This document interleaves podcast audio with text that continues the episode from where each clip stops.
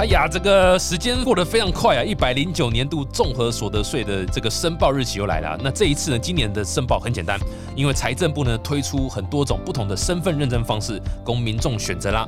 那今年最特别是有新增了行动电话认证，有点秋吉的丢啦。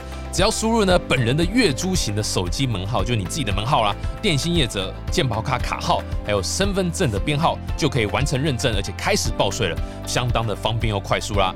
所以呢，今年不止可以用电脑报税，连你的手机也可以报税，你可以边走路边报税。天哪，听起来多开心！尽情把握。小暖 TK Talk 创投观点。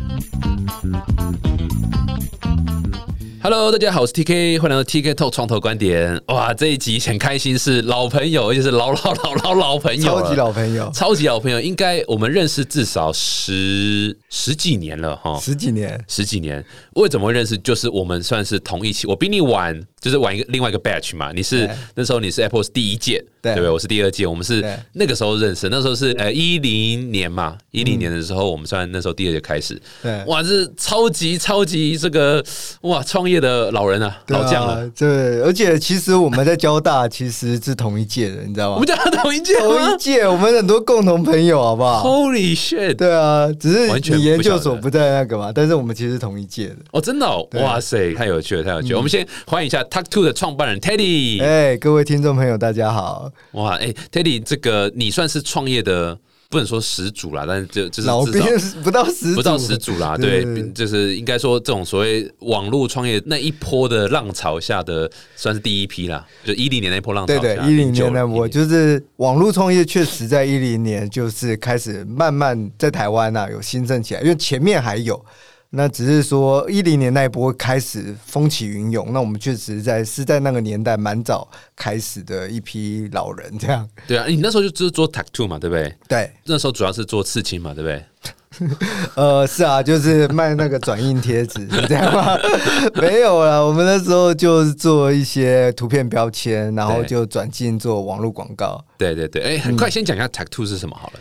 呃，我们其实就是帮电商做成效型广告，投放在 Google 跟 Facebook 上面，然后其实就很 focus 在成效，你要的 ROI 是多少，ROI 是多少，转换率是多少，然后就是用成效的方式来计费，然后有台湾、马来西亚、印尼这样三个市场在做。哇哦，那你怎么看最近这个刚上市的那个 Appear？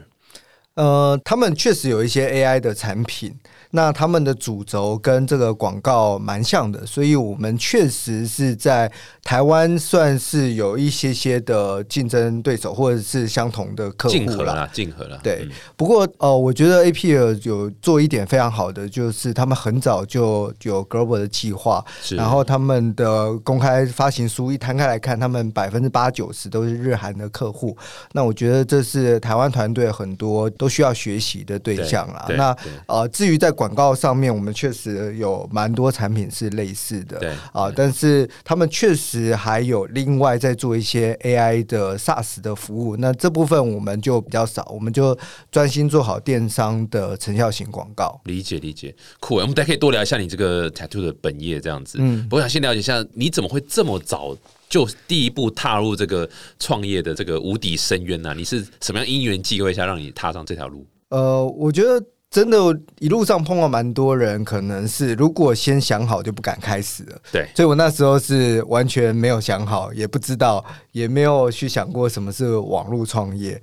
我单纯就是呃，跟同学研究所毕业之后，还有弄一些产品，弄一弄，弄一弄，刚好那时候也是三十岁左右，就觉得呃，好像想离开，因为原本在红海工作了，想离开科学园区的环境。然后又刚好手上有一些产品，想要把它。浪取出来，让更多人使用，然后就开始一步一步开始。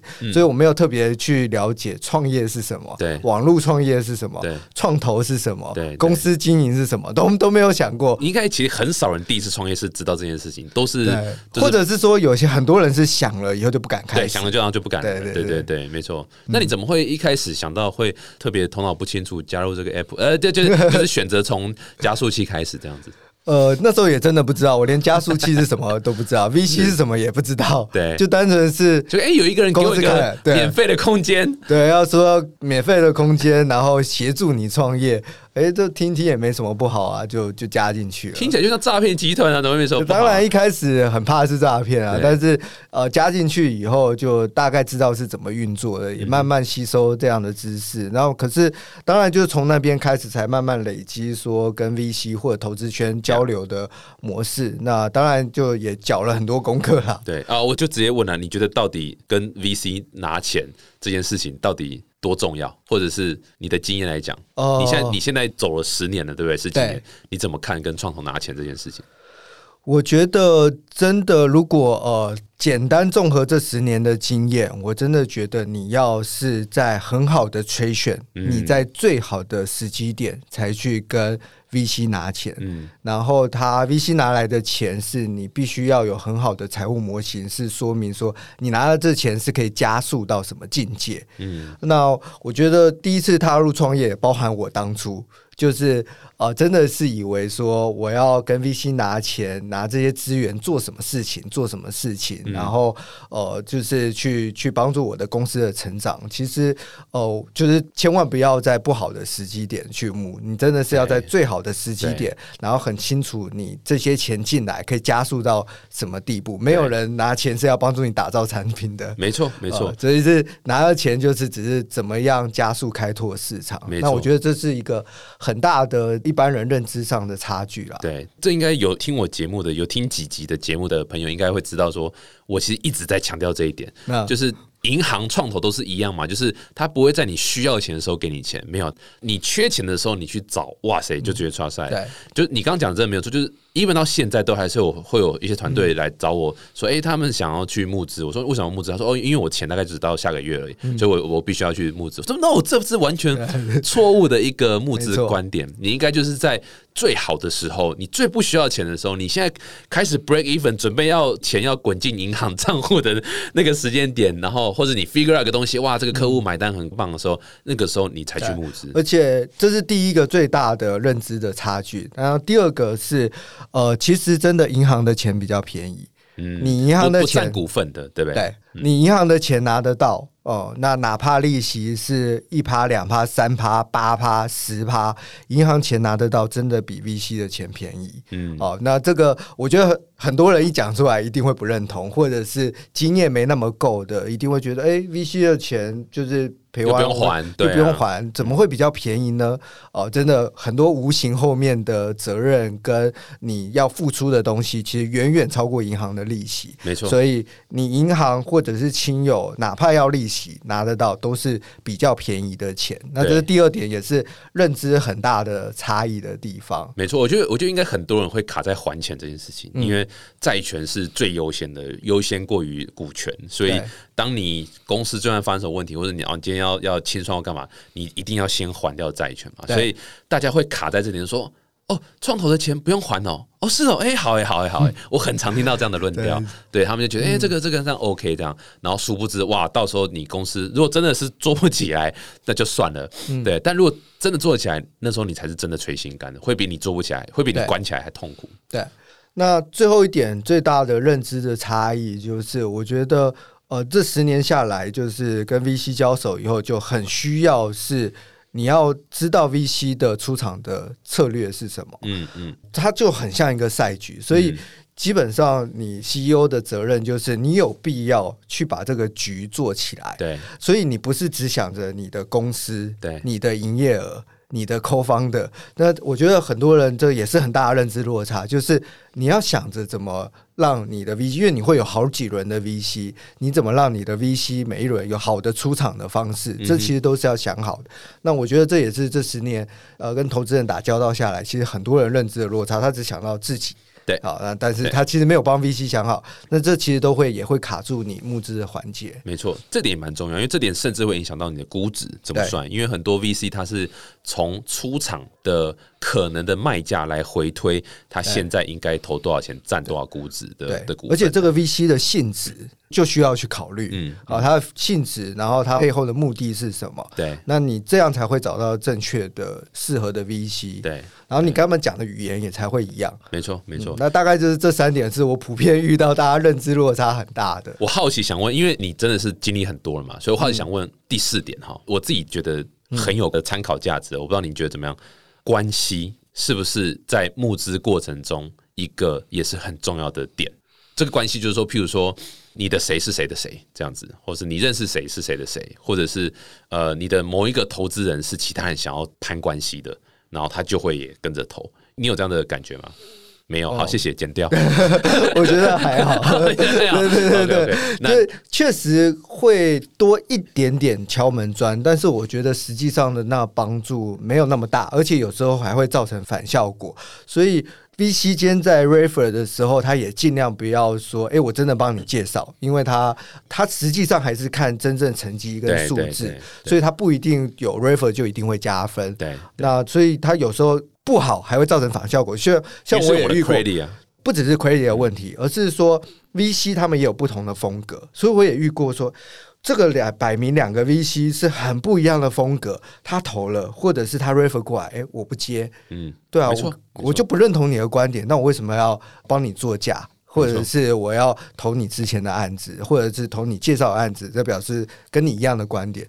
其实，所以这个谁的谁的关系，我觉得没有那么影响，没有那么大，但是会有一点点敲门砖。但是你还是要保持好自己的 raker 啦。那但是他实际上进入滴滴的时候，我觉得就真的是 VC 还是实打实，就看你的成绩。哎，所以你们现在是募到第几轮了？呃，其实我们是有完成 Series B 啊，但是我们哦哇哦 Series B 了，对，但是其实我们金额一直都不大，因为我们自己公司本身是有损益平衡的，所以我们募资的金额算很小，所以也没有特别在市场上公开。嗯哼嗯哼，理解理解，酷哎，所以讲一下最早一开始的 Tech Two 的产品是什么？一开始我们做图片标签，嗯，那就是希望就让网红在你的图片上就标记你的商品哪边买。好，那像其实像这样的 I G 上面也可以标商品嘛，所以一模一样的功能。那只是说后来做一做，发现这个产品推不出去，然后就转型到这种商品推荐的广告。嗯，为为什么推不出去啊？那时候发现问题是什么？呃，这已经很早，那个做一年就转到这个推不出去，主要就是它其实网红需要额外的工啊。即使是 I G 现在有标注商品，你可以发现其实真的有这样用的网红或商家也没那么多，因为他就要。拍了一个美美的照，打完文案又还要再标记，其实蛮累的。然后标记以后可以赚到多少钱嘛？这不如我接一个叶配就好，我养好我的粉丝接叶配，你还要标记，那太难了。嗯嗯嗯，所以那个做一年就决定转了，后来是转到什么？其实就是那个，因为我们有做那个商品的标签，于是我们有那个 data feed，也就是我们有商品的目录。有了商品目录，要标记太累，那就改自动推荐，就这样。嗯啊，所以就变成那时候先从联播网开始，我们就在文章新闻网站下面买了一个版位，然后以前是要用标签标的嘛，那我就是用那个自动推荐的相关的，不用很精准，标字要完全精准，对，但推荐就是只要相关就可以。所以你们会去爬那个文的一些关键字、关键词、关键字，然后就然后反正就你们的那个 inventory 把它秀出来这样子。对。那当然，后来就是马上就进到 RTB 或者是 remarketing 的领域。不过这都已经是过时的广告技术了。不过我们反正我们就经历过 RTB、Big Data、remarketing、DPA 啊这样的整个广告的演进啊。你怎么决定每一个转型或者每个新技术的采用的这个决策过程？你们有一套自己的方式吗？还是就是你知道，呃，现在好像变得很夯了，我们就来做那个的？呃，其实。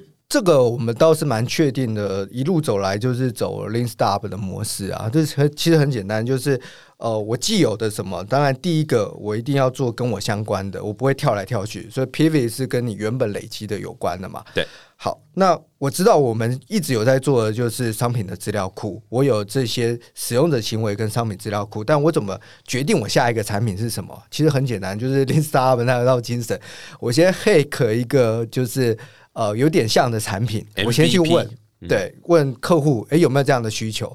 很多事情甚至是问客户的需求，调整调整以后才回来做产品的。嗯，哦，所以就是先问客户的需求是什么，然后回来做一个类似的产品，然后再服务。那我第一个客户可以免费做，或收一点点钱做，然后做一做，做一做，哎，发现有催选啊，第一个客户做完的 POC，哎，第二个客户要。哦，那就是哎，马上再做第二个、第三个就开始收钱，对，就慢慢，然后再确定说，哎，这个产品好像是正确的下一个的步骤，然后就才真正的把这个产品做出来。嗯，前面都是有点半买半相骗的这样。哎，我跟客户讲，哎，有这个东西，有这个东西，你要不要？要好，要回来才开始做。Interesting，但是应该都会要他们先付个付个预。没有，我们很多第一个。第一个产品实验的客户就都没收钱，就完全免费。对我现在的客户，像我们今年也有推一些关键字新的解决方案，反正就是自动 AI 的关键字啊。那我们第一个就是，因为我们手上已经有既有的客户嘛，我们说，哎，可以做这个，那你要不要？他说要。好，那我们也没有先跟他讲价钱是什么，那我就花那个一些时间帮他做出来。做出来以后，就是看，哎。看起来他满不满意？不满意回来再调。对，满意的时候就是后面，因为我们希望客户做长久，对，所以可能第一个月没收钱，但第二个月就开始有收钱了。就是产品真的上线以后，对，但是。第一个、第二个月他不满意，我再来调吧。对，等到他满意了，那我说哦好，那那下个月开始要付钱了。对，那可能第一个他就会就会跟你八个，然后要要打折是干嘛？OK 啊，反正第一个就第一、第二个都很便宜卖给他，第三个就开始正常正常的价格。对，所以你怎么决定 kill 掉？就是你现在听起来你是新的，就是用这样方式嘛？那到什么点你就觉得哎，这个旧的好像真的不行了，这样子。这个我觉得真的就是要 CEO 的决断力了，嗯，就是那个你在公司里面，因为它都会有主力。当你公司到一定规模的时候，他们业务或者是产品的人做到一半，或者是做到尾端的时候，你今天跟他讲说这个不要做，哇，会有超大超大的阻力。对，那这个时候你真的就是 CEO 的决断力出来的时候，你要告诉大家说，你现在看的市场。啊，他的问题，你们的资源有哪些？那你接下来要做哪些事情？那所以呢，就哪些事情是不要做？那从现在开始不要卖。那你就是所有的单位就要配合，从业务端到产品端。对。那至于他那个要砍掉哪些，其实很明显啦，就是你一样做那个半年、一年，真的没营收的，那就很明显。其实等于说，大家也都还算都是不会有人太多的反弹，因为哦还是会有。所以我就是我刚才说的，CEO。可你也知道营收就是这样子，他们也看得出来营收就是这样子啊。那他们的反弹点是什么？就是不想变新东西。第一个，你新的也不晓得会不会成功。嗯。第二个旧的会不会再投一些资源，或给他时间，突然又有一些机会这样子？对。可是这就是 CEO 要决断的。像我也是二零一五年的时候，就突然把我们本来是从联播网起来的嘛，后来重压 Google 跟 Facebook 的 Remarketing 或者是 DPA。那那个呃联播网，我就是一五年很决断的就把它砍掉，两个月就把那产品收起来。嗯嗯。对啊，那当然也会怕，可是那时候就是衡量一下手上的资源。然后看好未来的趋势是哪一个，然后就决定要做哪一块。嗯，然后既有的确实一定会受到非常大的反弹。嗯嗯嗯，那就只好让那些反弹人就是请你们回家吃自己的。呃，应该有些人会离开吧，对不对？说实话会啦，肯定的，不可能大家就是说哇好棒哦，我们一起来跟着你，你要我们干嘛就干嘛，不可能啊，一定会有人有自己的想法。所以有扣方的离开吗？还是就只是员工？有啊有啊，我们创业十年过来，确实是有扣方的离开。嗯，那一段怎么处理啊？就是还 OK 吗？就是呃，其实算蛮辛苦才克服那一段的啦。可是哦，我觉得任何一个新创团队扣方的离开，都是我几乎遇到十个有九个都会遇到啊。那所以这这一定要。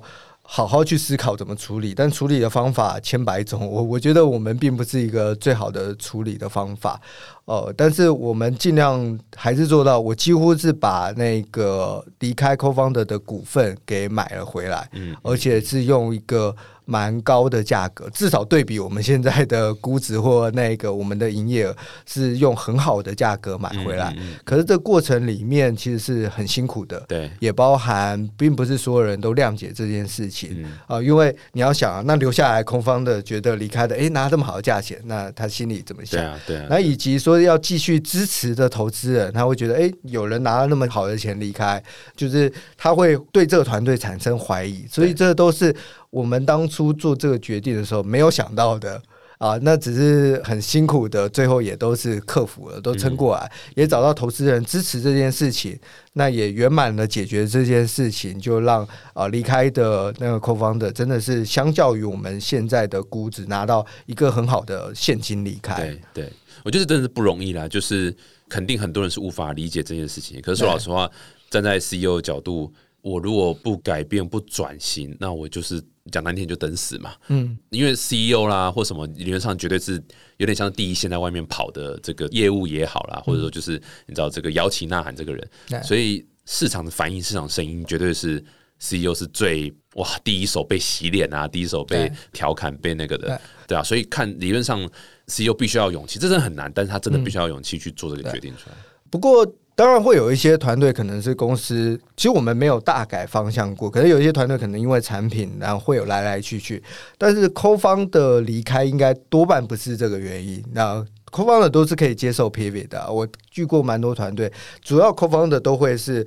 不管是在 pivot 的过程，还是跟投资人沟通的过程，或者是拉开公司未来五年的愿景的过程，大家方向不一致。嗯，我遇到大概有一半以上，五六成都是 co-founder 会那个离开，都是这样的原因的、所以产品的 pivot 大概还可以接受，但是大家对未来的目标想象不一样，或共事的过程对处理事情的想象不一样没，错，这个是团队最容易分歧的。那但是处理的方法说实在是千百种，而且我也看过处理很不好的。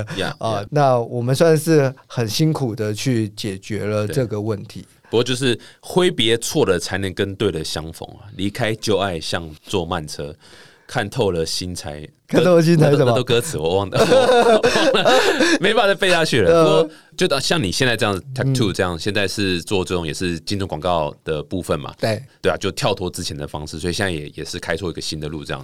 所以你可以讲一下你现在 Tattoo 的整个形态嘛，整个业务的最主要的形态。其实呃，就是刚刚讲，我们主要帮电商叫得出来的这种垂直电商，譬如呃 Momo 啊，或者是小三每日啊，或者是 OB 严选啊，这些他们都是会有投广告的需求。嗯，那最大的两个网络广告渠道就是 Google 跟 Facebook。对，那有很多广告商都会做这个，包含他们自己自抄也可以。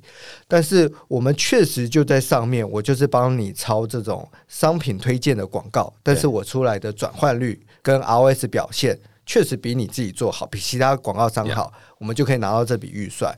好，所以这个一直以来就是我们在市场上这样突破的商业模式。大概好多少？有那种一个一个 ballpark 嘛，有一个感觉，大概范围。其实至少有十到二十趴，哦，比他他们自己做。Yeah，然后，那 yeah 我们确实就是转换率或带出来的 ROS 比较好，但是我们也包了所有的技术跟人力啊，嗯就是因为毕竟要做到这些，有一些是需要资料串接的嘛。对对，那资料串接还要维护它的正确性，那这确实有一些些的技术难度，所以我们也包了技术，就表示它不用 R D 养 R D 团队客户啊，不用养。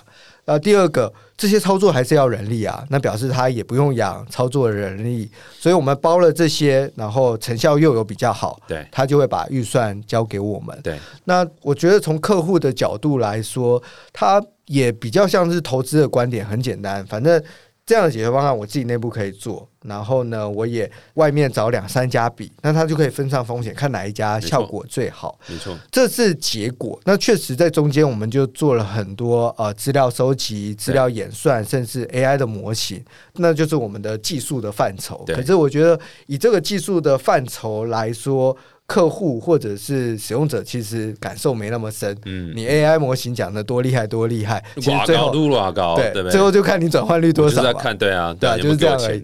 那等我转换率做出来，我再去跟客户讲说我们 AI 模型怎么做，他也比较听得进去。我前面跟他讲的推荒乱坠，他也是说好啦，不然我十万块广告预算丢你试试看嗯，就做出来根本没有那一个那你前面 AI 模型讲的再厉害都没有用。呀呀，所以 Tech Two 现在其实就是从从以前到现在就很专注在这种所谓数位广告这一块了。对那我相信现在这个，因为数位广告其实说老实话，其实是有它的技术上的一些门槛。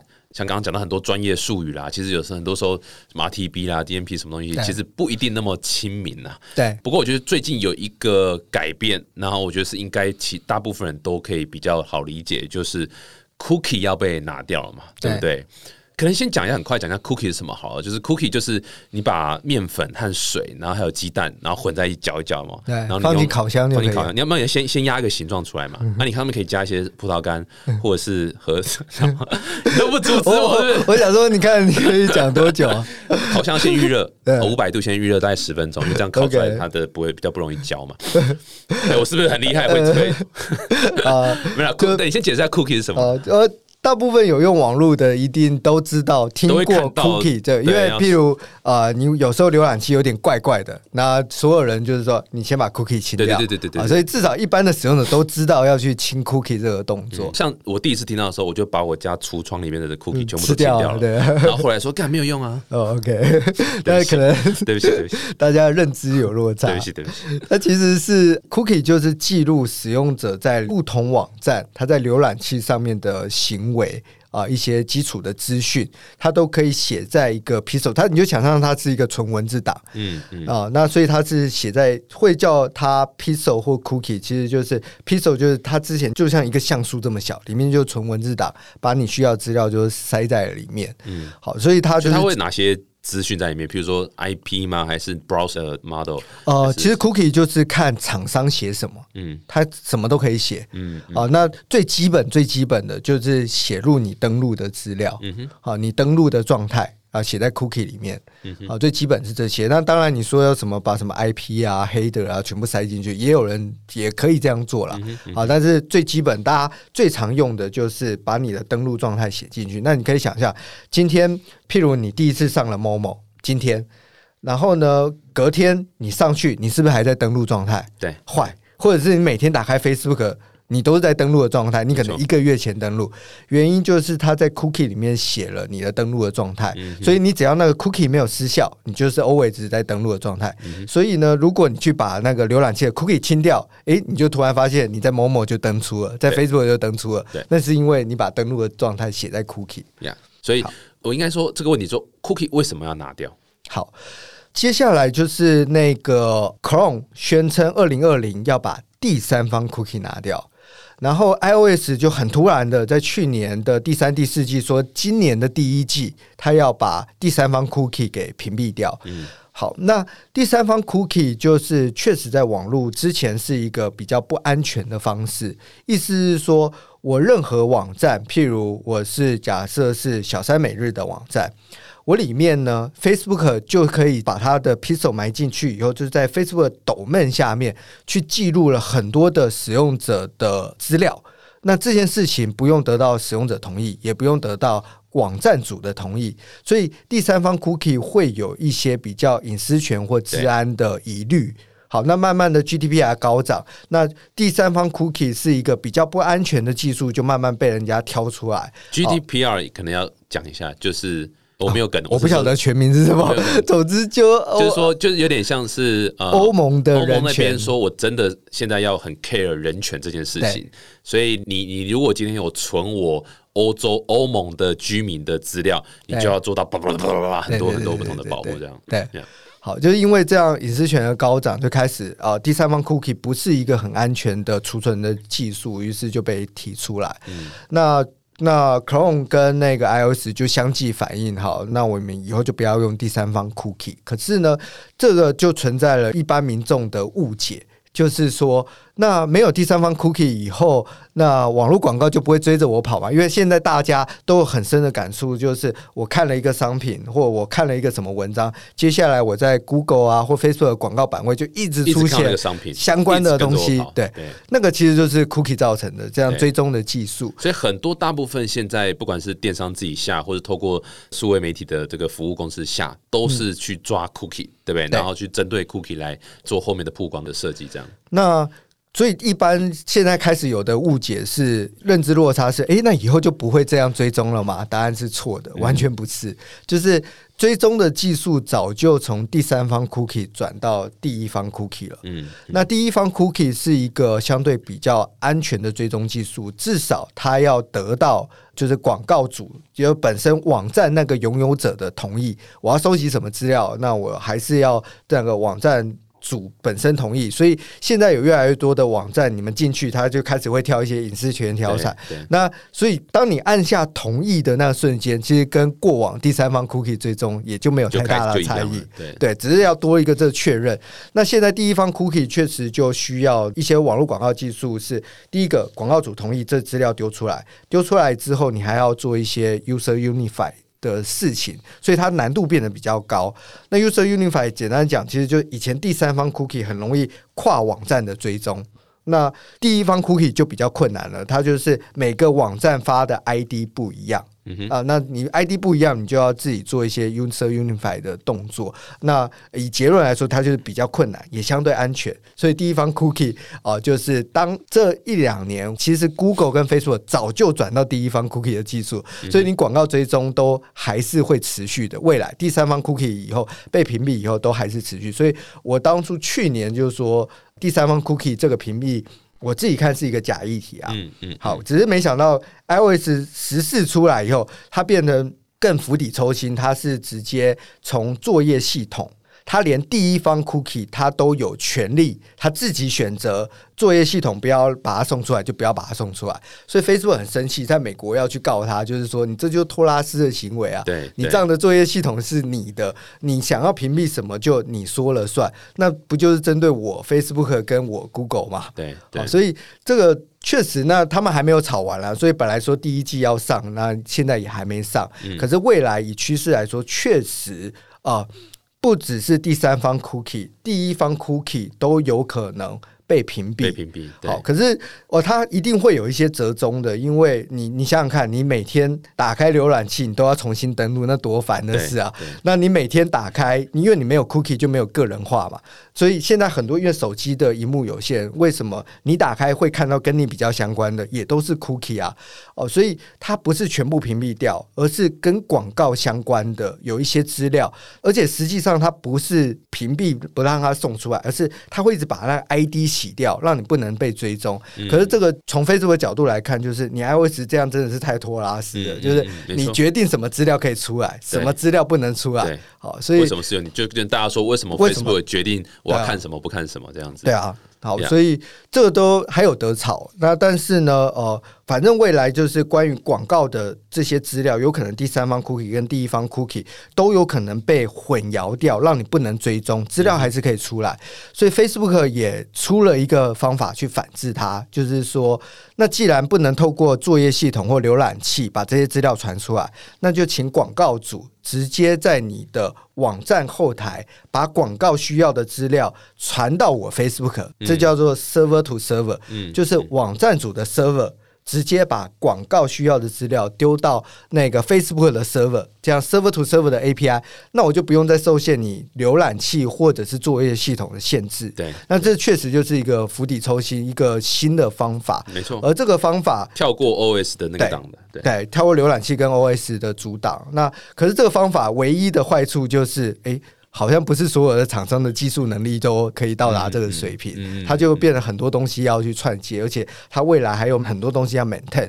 那可是因为有这个困难，也就出现了这个商机啊，所以我们公司哦，哇，你前面铺陈这么久，现在终终于要讲你们公司在干嘛，是不是？前面已经讲了干嘛，只是有这个新商品。是是是是，啊，那最新的商品，对啊，那我们公司一直都在处理资料流的事情啊，只是以前处理资料流因为很简单，所以是一个免费的啊。我们做广告就是先帮大家处理了资料流，那未来就是呃，其实我们可以帮客户解决这所有 server to server 的串接，你不管要接到 Facebook、Google 还是甚至 GA，因为 GA Google Analytics 其实是现在大部分的做网站，不管是内容还是电商，都很倚靠的一个工具。对对，其实 GA。未来也会受这个 cookie 的影响，而且现在已经在影响了。就是你仔细去看 GA 里面 Safari 的资料，你会发现，哎。新客比超高，嗯，并不是因为你 Safari 经营新客比较成功，而是没赚到，对，是因为 Cookie 不认得被洗掉了，所以他就认为是新客。所以你可以想象，以后 iOS 是就是一屏蔽下去，你所有 Cookie 都乱掉。啊，那你就是要维护这资料的正确性，那你就要透过 Server to Server 去传一些资料。那对于中小企业来说，它 IT 的成本就会变高。没错。那我们现在就是出一个解决方案，可以就很简单的方法，你一样用我们家的城市码。那我就全部把你 server to server 要传的资料全部打包好，然后送给 Facebook 或送给 Google 或送给 GA，非常方便。对啊，哎，不过好奇也问一个问题，就是一开始为什么 Google 会开这一枪，就是说我们要把 Google，因为你知道 Google 和 Facebook 都是广告生意嘛，他们对不对？最主要七八成、八九成的营收来源都是靠数位广告嘛，那这不是有点像是自己对不对？伤害自己吗？哦，这就是我刚刚讲说这是一个假议题，就是。你想，Facebook 跟 Google 都是广告为主，他为什么敢屏蔽第三方 Cookie？就是我说假议题的原因，就是他们早就把广告追踪的技术转移到第一方 Cookie。嗯，所以，当你转到第一方 Cookie，它虽然是一个比较困难的技术，要多做比较多的步骤，但是呢，呃，你要做到广告追踪是完全没有问题的，就跟以前一模一样。嗯嗯，只是 iOS 十四跳出来这一个议题，就突然比较让他们觉得，我靠，真的好像你你妈我我随便讲讲，你还当真这样？对对，他就是连第一方 cookie，就是他真的是比较暴力啦，他就是他认定是跟广告相关的，他就有可能把它屏蔽掉。对，所以他是连第一方 cookie，就突然这件事情确实杀的 Google 跟 Facebook 有点措手不及，所以它事件分两个层面，第一个。所有大头出来啊，那我们要丢掉第三方 cookie 这旧有的技术。对可是他们心里早就准备好说，嘿嘿，我早就已经是一个新的技术，就是丢到这就是面上说哦，我支持隐私权对哦，不要这样，但其实就是讲那个嘛，假道学嘛。对，就是他们早就准备好新的技术。那确实新的技术是对隐私权比较尊重了啊，可是基本上大家也都按同意同意，就是同意的结果就是跟原本的方法是一模这就一样跟。你是否已年满十八岁那个 button 一样嘛？干谁会去按？不不是，对不对？就不是所有人都按吗？我当然年满十八岁嘛。对啊，对啊，真的是，所以这真的是一个假议题的部分啊嗯，。所以原本是这样。那 iOS 十四真的是突然杀出来，突然杀出来就让大家突然紧张了。不然你看去年 Facebook 因为第三方 cookie 屏蔽有什么紧张的措施吗？没有。对，可是今年 iOS 十四这个一杀出来，那个 Facebook 就出来一直推 server to server 的解决方案。嗯我讲一个数字哦，我们一月看到这个消息，那我们就赶快做了我们公司的解决方案。然后呢，那时候要过年前，我们还是开了窝润，这样要求我们公司的同事两那个一个礼拜内要把这样的产品 build 出来。然后呢，二月过年嘛，二月过年完回来，我们瞬间就收到 Facebook 来的三十张订单，说我有三十个客户现在要做这件事。哇，你可以想象他多急，他一个月就是丢了，而且还不是只有我一家哦，他就是丢丢了三十个客户，叫我们说，哎、你要帮这三十个客户把 server to server 弄好，对。你就可以想象他多急。可是哇去年讲第三方 cookie 不要被屏蔽，它有急吗？根本没有。对，所以它是这样的差别。我觉得之前讲的第三方 cookie 被屏蔽，它其实假一体，因为转成第一方就可以对。Google 跟 Facebook 早就转了。那现在 iOS 十四是因为它就很托拉斯的，真的去说，反正从我 OS 经过的资料里面，我看哪一个不顺眼，我就把它挡掉。没错，没错，我是用我的说法说看不顺眼、啊，他当然有他的定义，他觉得哎，这个有侵犯到使用者隐私，他就把它挡掉。对，所以是不是应该用区块链的那个手机，对不对？呃，其实真的网络广告，我觉得下一波真的很大的革命，有可能真的是绑在区块链上。那也有公司在做这样的事情，我有稍微研究，但是但技术有点太难了，所以但是我觉得那确实未来、呃网络广告结合区块链是一个有可能下一个世代的趋势。哇，今天这个送免费的创业题目给听众，如果有人知道这一块，赶快，这个是从业人员国外国外有人在做，对对，没有，但台湾这边大家有听到，还是可以做啊，对啊，不可能全球只有一家做，对啊，真的很屌，哎，所以如果从这个数位广告从业人员好了，他现在知道，OK，听完你刚刚讲了，OK，Cookie 这样状况 serve，他现在要怎么 serve 他的客户啊？呃，其实出现两种人，两种厂商。第一种厂商就是，其实这个东西还是技术上可以被解的，然后也确实推出很多新的解决方案。譬如，我们就开始做 Universal ID，、要取代 Cookie ID 这件事情。那所以就是原本的精准广告，你透过一些技术的升级，还是可以继续做这些精准的广告，这是第一派的路线。只是它多了很多的技术，Universal ID 啊，User Unify 啊，Server to Server 的 API 创接啊。好，第二个路线，它就会出来说，诶，那我们以后就不要用精准广告这件事情了，我们回到以前 Content Match。然后或者是语义辨识，嗯我就不要用使用者行为，这是第二个路线。所以现在有一些这种广告，以前的譬如关键字广告，因为它不需要 cookie 嘛，或者是文字比对、语义比对啊，那这些会慢慢的呃有一些市场给会重新回来，重新成长。第三个就是另外一个比较破坏式创新，但是我没有那么看好，就是 Google 有一些在推 FLOC Flock。那 fuck 什么？哎、哎、我们这优质节目哎、我要报金钟奖的哎、FLOC 怎么呃念？发音应该不太一样，flock flock 发音不好吧？F L O C flock OK 对。flock 然后它中文有点像是联邦式学习，联邦式 Federal Learning 哦我不晓得。o c a 那总之，它的概念就是，既然大家这么 care 隐私权，我就在边缘预算，也就是说，我在使用者的开端那边去算广告的资讯，就不要把这资料传到我 Google，你就不会说我侵犯隐私权嘛。嗯，那我在边缘，也就是 client 端这边算了以后，就是一个模糊的群体，就是说这一些人，这一百个人喜欢猫，这一百个人喜欢裤子，然后这些资讯还不传给我 Google。那就没有所谓隐私权的问题了吧？嗯所以他就是有点就是完全破坏社创新，要推这样的方案。嗯可是我觉得大家经历过精准广告十年，那这个有很大的问题是，那你以后就只能对这样一百个人投，你没办法一对一的去投广告有点乱枪。打鸟的感觉。对然后更重要的是，它的 attribution 就是它的贡献值，你也看不出来。嗯就是今天投了这个广告，你就是我花了一千块，请问你一千块花给谁？而，不知道，就是这一对群。对，然后这一群里面谁有贡献？中了回来了？呃，我也不知道。那既然大家 care 隐私权，那大家都不要知道。其实搞不好 Google 这样更赚，呃，说不定啊。所以他这是另外一派的说法。那我自己本身没那么看好，所以我我自己公司的投资是我继续做精准广告，然后把它的技术门槛叠高，就还是可以做到精准的追踪这件事情。对，这听起来有点像是说，哦，这个广告很难精准，然后隐私权，那我们全部都来下电视广告好了，反正也不知道到底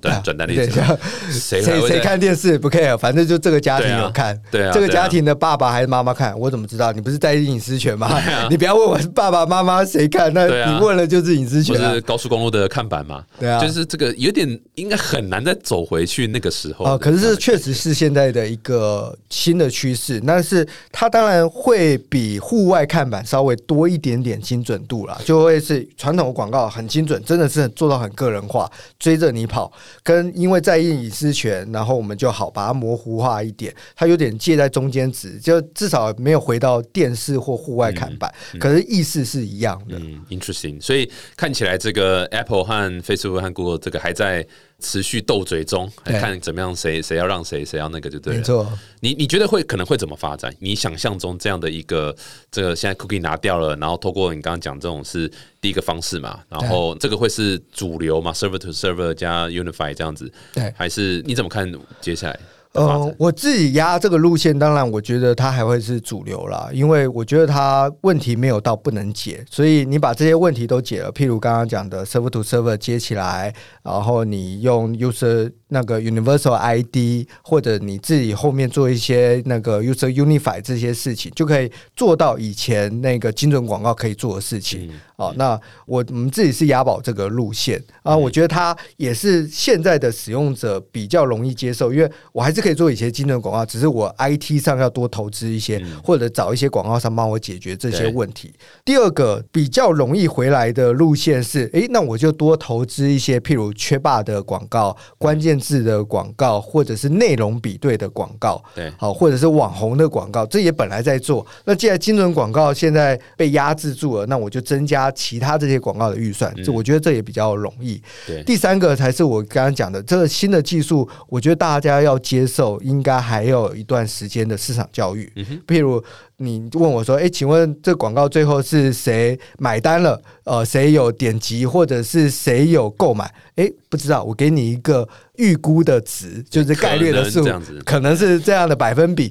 我觉得一般市场，我觉得接受度没因为有那么 even 像你现在讲说网红业配广告，其实现在大部分访问过或者研究过，大部分他们也都讲求转单啊。他现在已经对于所谓纯曝光是没有接受度越来越低了嘛，大家也都希望你是转单这样，所以所以有点难想象，就是你知道，就是好，我们大家都注重隐私，那我们都不要 care 赚不赚钱，我们就是曝光就好，就是嗯。的确是有点难想。不过还蛮蛮 looking forward to 接下来的发展，至少你们现在这个解法是一个蛮可以解决现在问题的一个状况，对。